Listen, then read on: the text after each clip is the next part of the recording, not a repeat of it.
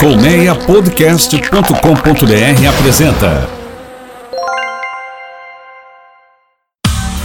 Cada palavra, uma história. Um bate-papo sobre curiosidades da língua portuguesa. Olá, eu sou Poliana Bretas e este é o Cada Palavra uma História com o professor Dionísio da Silva.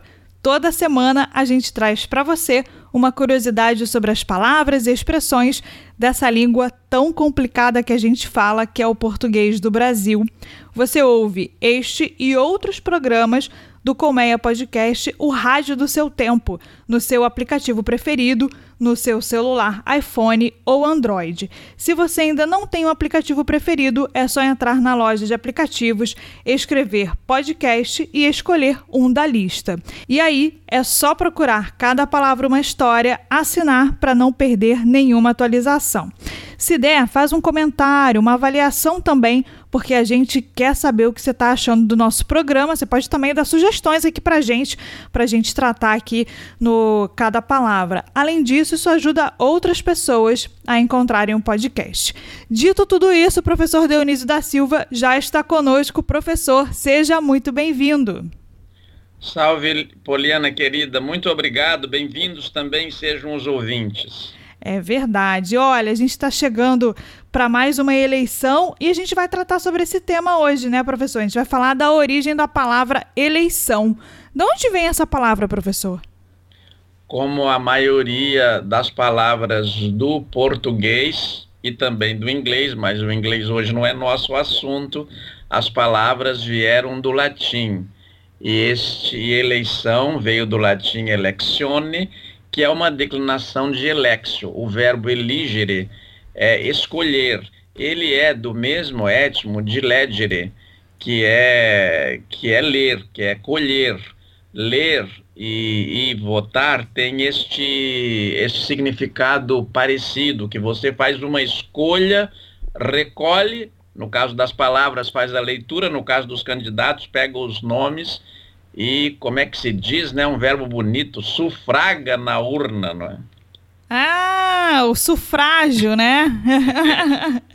o sufrágio. Agora, professor, é, me chama sempre atenção, né? Porque o senhor estava falando dessa questão é, do inglês, né? Até em outros episódios a gente falou também, né? É, da questão do idioma ser bastante influenciado pelo inglês, até pela cultura é, americana e a cultura inglesa que estão muito, muito presentes aqui pra gente. Agora, os ingleses, por exemplo, e outros falantes de outras línguas tem muita dificuldade de falar esse ão, né, professor? É muito difícil. Eles não conseguem essa pronúncia de ão, eleição, cachorrão, eles não conseguem. Eles não conseguem. O ão é português, é único e nenhuma outra língua tem esse som das línguas que conhecemos. Das megalínguas, essas dez grandes línguas que a humanidade usa hoje, nenhuma delas tem o ão este som. E das outras línguas que nós conhecemos, também ali não encontramos o ão. Mas como nós temos hoje cerca de 6.500 a 7.000 línguas, e estamos perdendo, aliás, uma a praticamente cada dois meses, não é? Uhum. é em nenhuma delas nós conhecidas nós, nós encontramos o ão. É, e inclusive até os nossos vizinhos aqui do lado que falam espanhol, né, professor, aqui na América do Sul, na América Latina, eles também não conseguem essa pronúncia, né? E para uhum. eles até é, ouvir essa palavra, eles ficam meio, né, sem saber o que, que a gente está dizendo, né? Até o João, o nome próprio, eles não conseguem entender, né, professor? É, eu acho que os ouvintes vão entender ainda melhor isso, Poliana, quando se lembrarem de alguns filmes de espionagem, ou então da Segunda Guerra Mundial, ou como Os Bastardos Inglórios, em que uma variação na pronúncia da, da língua, numa palavra, ou então até um gesto, não é, para pedir uma bebida, como no, no, nos, nos Bastardos Inglórios, é, é, é, revelam essas coisinhas assim, modos de pronunciar e gestos, revelam que uma língua tem muito mais do que nós falamos. Nós estamos na língua, né? Uhum, é verdade. Agora, professor, é, continuando nesse tema da eleição, né? É, antigamente, quando a gente tinha é, um voto que era através daquele papel que você depositava na urna, né? E que depois você tinha contagem manual ali de cada voto, é, que era, aliás, um esforço muito grande, né? Demorava mais de um dia. Hoje a gente tem a proclamação da eleição do resultado muito rapidamente. É, muita gente desconfiava de fraudes, né, professor? E hoje é, se fala muito da questão da fraude, é, foi um debate também nas eleições americanas, mas de onde veio essa, essa palavra fraude, né, professor? Poliana, a fraude parece que ela acompanha as eleições desde os tempos mais antigos. Uhum. Onde entra o ser humano, ali entra também a virtude e o vício meio misturados, né? É, fraude já havia na antiga Roma, e então o latim tinha a palavra fraus, tem ainda, a gente lê os textos latinos e encontra a palavra fraus, que quer dizer fraude, engano, é, fraudar, é, é, é, quase uma arte de enganar o outro, porque se transformou em arte na, é, na operação assim de muitos malandros, e o voto de que você falava, o voto por escrito, houve um tempo no Brasil que ele era chamado, inclusive, voto de cabresto, porque uhum. os coronéis tratavam aqueles eleitores como se gado fossem. Então, eles eram conduzidos às urnas para votar é, já com o voto em mãos. Tem uma, uma passagem que os nossos ouvintes acho que vão gostar, divertidíssima, hum. que um dos empregados pergunta para o capataz. Ele está com o voto fechado, vai colocar na urna e diz: Eu quero saber pelo menos em quem eu estou votando. E o capataz lhe responde: Não vê que o voto é secreto? é verdade.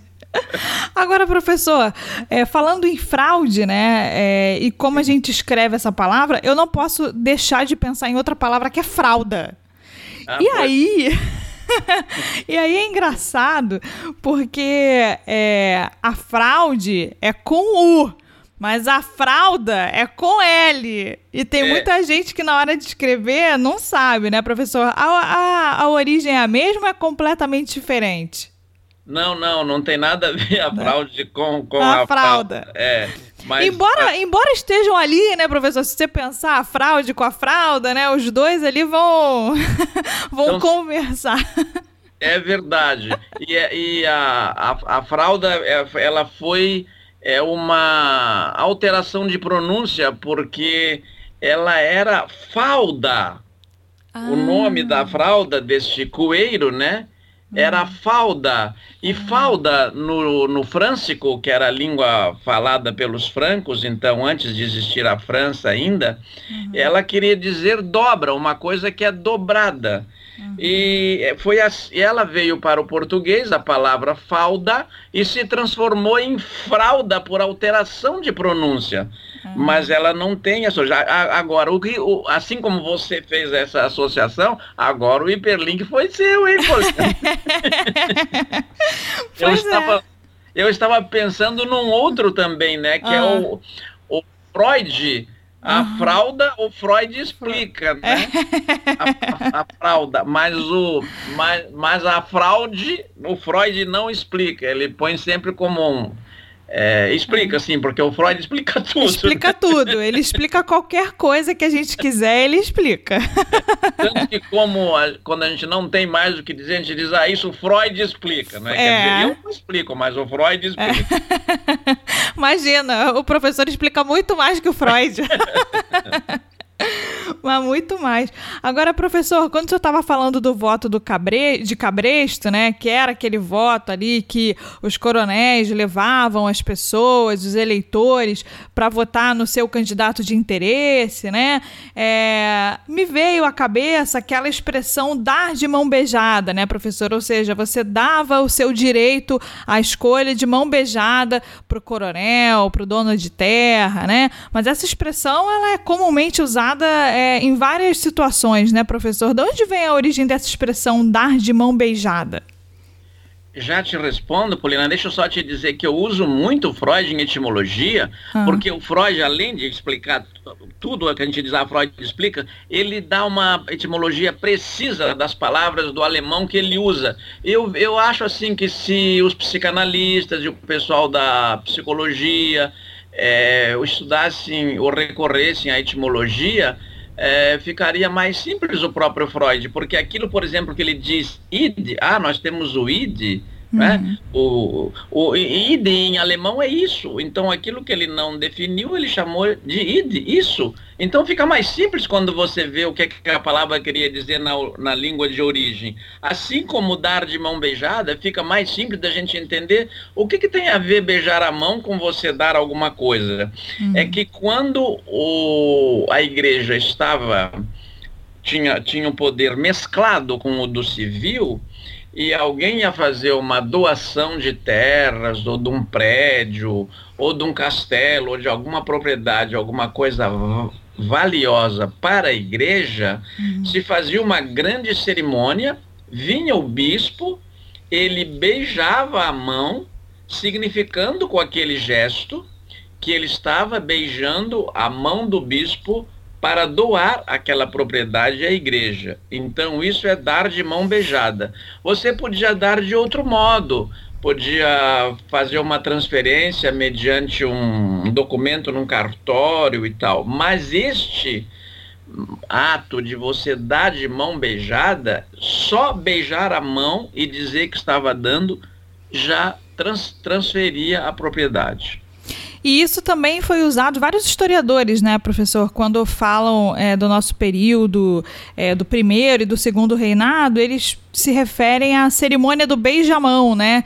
Que é quando os súditos brasileiros iam é, para beijar a mão do imperador, do Pedro I, depois do Pedro II. Você tinha ali um contato entre o súdito e o imperador, justamente com essa, com esse beijamão do imperador, né, professor? Sim, são duas cerimônias diferentes, assim quanto aos fins, mas como você muito bem disse, semelhantes no ato, né? Vão beijar a mão. O, donat, o, o sujeito, o doador vai doar uma propriedade com o beijamão e não vai receber nada em troca, por isso que a gente diz dar de mão beijada, é não receber nada em troca. E a cerimônia do beijamão, que Dom João VI gostava tanto de fazer aqui no Rio, porque ele sentia assim que em Portugal parecia que o povo ia meio sem gosto, por obrigação, beijar a mão dele, porque a rainha, na verdade, era a mãe dele, né? Uhum. A dona Maria I, a louca, a mesma que mandou esquartejar, o, matar e esquartejar o Tiradentes. E no, e no Brasil, o Dom João VI foi tratado com muito carinho, ele era bonachão, tido como bobão em Portugal, é ao contrário, Napoleão disse, o único rei que me enganou foi Dom João VI, né? Ele era Porque... muito mais esperto do que eu imaginava, com aquela cara de bobo, né? Com aquela cara de bobo, ele enganou até Napoleão. Uhum. E então ele gostava dessas cerimônias porque o povo brasileiro ia beijar a mão dele com grande alegria e era uma festa ir lá beijar a mão. É. E você, no final das contas, recebia alguma coisa em troca, né, professor? Vários perdigotos, porque depois de várias pessoas beijando a mão daquele homem, imagina a quantidade de bactérias, de fungos ah, é que estavam se proliferando ali, né, professor? Impressionante. Você sempre recebia alguma coisa em troca, né, professor? Nem que fosse um perdigoto para você levar para casa, né? Olha, muito de bem observado. Durante muitos séculos, as cerimônias de beijamão foram fontes de transmissão de doença, porque o, o, o, sujeito contaminado beijava o anel do bispo, em seguida vinha outro som e beijava também, se contaminava, né? É verdade, é verdade. Bom, esse foi o Cada Palavra que está no seu podcast. Você pode acompanhar a gente, acompanhar todos os episódios e ouvir essa delícia é, que o professor Dionísio da Silva proporciona para a gente, que é sempre uma conversa muito bem humorada e com muito conteúdo. Professor, é sempre um privilégio conversar com o senhor e receber um pouquinho desse seu conhecimento. Querida Poliana, nós estamos longe do carnaval ainda, mas eu também jogo confetes em você. e são sinceros, como todo mundo já sabe, há muito tempo. Eu adoro fazer esses programinhas com você. Muito obrigado e até de repente. Até de repente. Esse foi o professor Dionísio da Silva, no Cada Palavra uma História, sempre uma curiosidade sobre palavras e expressões da nossa língua portuguesa. Novos episódios toda terça no seu aplicativo de podcast preferido ou então em Estamos também no Twitter. Participe com a gente no arroba Palavra História. E se você curte podcast e gosta também de carros, a minha dica é o podcast Autorama, do Fernando Miragaia. Também uma produção da Colmeia Podcast, o rádio do seu tempo. Ele traz sempre novidades e bastidores do mundo dos carros, sempre com um papo exclusivo e as principais figuras do setor. Você ouve e assina o Autorama em colmeiapodcast.com.br ou no seu aplicativo de podcast preferido.